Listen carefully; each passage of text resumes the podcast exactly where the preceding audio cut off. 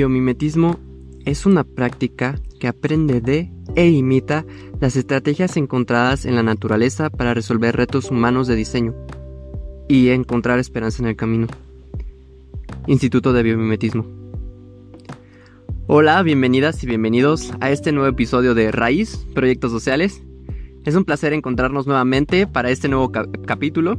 En esta ocasión abordaremos uno de los pilares de la economía circular que por sí mismo aporta una serie de soluciones y estrategias que nos pueden dirigir a la dirección correcta para construir un mundo más sustentable.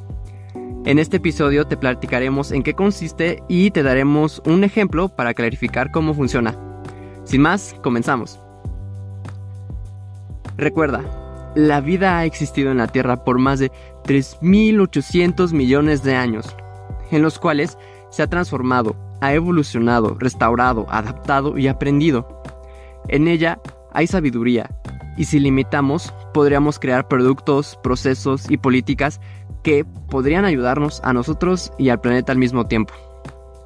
El biomimetismo se define como una práctica que aprende e imita las estrategias utilizadas por la naturaleza para solucionar nuestros problemas. A lo largo de la historia, por miles de años, hemos aprendido de la naturaleza. Está, por ejemplo, la seda obtenida de los gusanos de seda, las pirámides que imitan montañas, las sombrillas inventadas en China e inspiradas por la flexibilidad y protección que ofrecían las hojas, las alas de Dédalo e Ícaro, los aparatos voladores por Da Vinci son tan solo unos ejemplos.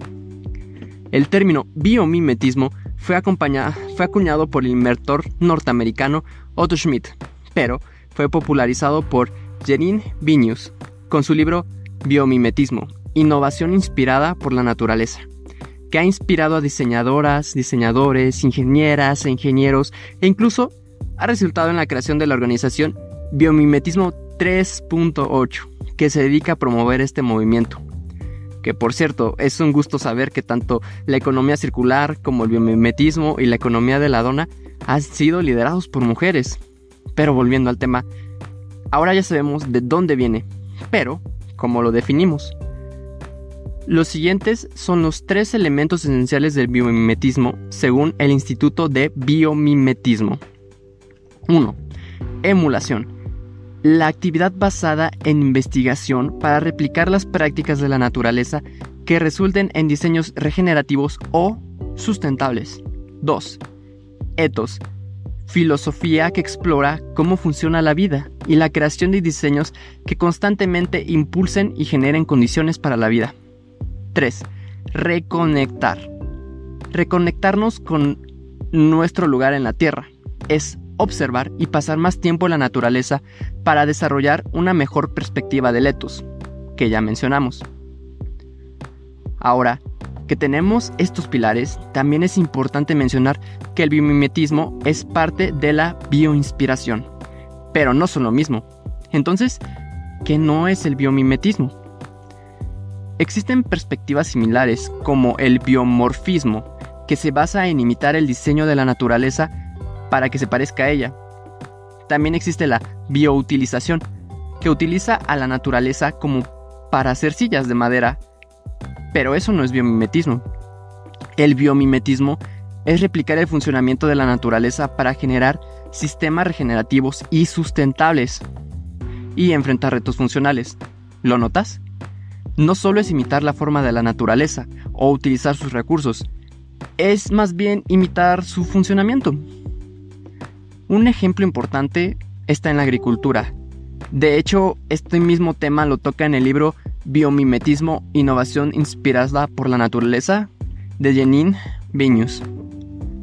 Actualmente, una forma de cultivo muy utilizada son los monicultivos. Los monocultivos son cultivos en los que predomina una sola especie de planta, como ejemplo el maíz. Tiene sus ventajas y desventajas.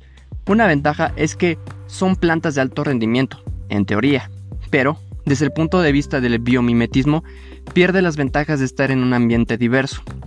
Como ejemplo, supongamos que todo el mundo, absolutamente todo el mundo lo cubrimos de maíz, de una especie de maíz, y en alguna parte del mundo una enfermedad o un insecto afecta a ese maíz. Como todos los maíces son similares genéticamente y tienen la misma resistencia a enfermedades, en realidad no tienen protección y esta misma enfermedad o plaga podría acabar con todos los maíces del mundo. Claro, la solución que se implementa hoy en día a menor escala y de manera realista son los pesticidas. Sin embargo, se tiene que innovar constantemente ya que las plagas generan resistencia y, por otra parte, los pesticidas no se adaptan naturalmente, requieren de un proceso de investigación y desarrollo para lograrlo, además de que estos pesticidas pueden alterar las características naturales nutritivas del suelo, haciendo los cultivos propicios a corto plazo, pero alterando su productividad a largo plazo, mientras son dependientes de intervención humana o tecnológica. Aquí es donde aparece la efectividad de la naturaleza y el biomimetismo. Si en lugar de utilizar monocultivos, se utilizaran policultivos, que es la realidad de la naturaleza, con muchas especies distintas, como hay varios tipos de plantas con diferentes resistencias y características genéticas, en conjunto podrían resistir una plaga sin necesidad de pesticidas, lo que evitaría que se modificaran las características naturales nutritivas del suelo, haciendo sustentable a largo plazo esta práctica y ecosistemas con poca intervención humana o tecnológica. ¿Notas las ventajas y en qué consiste el biomimetismo? Ese es un ejemplo de cómo funciona, pero por favor, si te ha quedado alguna duda, por favor, escríbenos por nuestras redes sociales en Instagram o Facebook. Y aquí termina el episodio de hoy. Espero que con esta explicación te haya quedado más claro qué es el biomimetismo, que te inspire a llevar a cabo tu propio emprendimiento. Y si te gustó el capítulo, recuerda compartirlo y recuerda, sembremos un mundo mejor.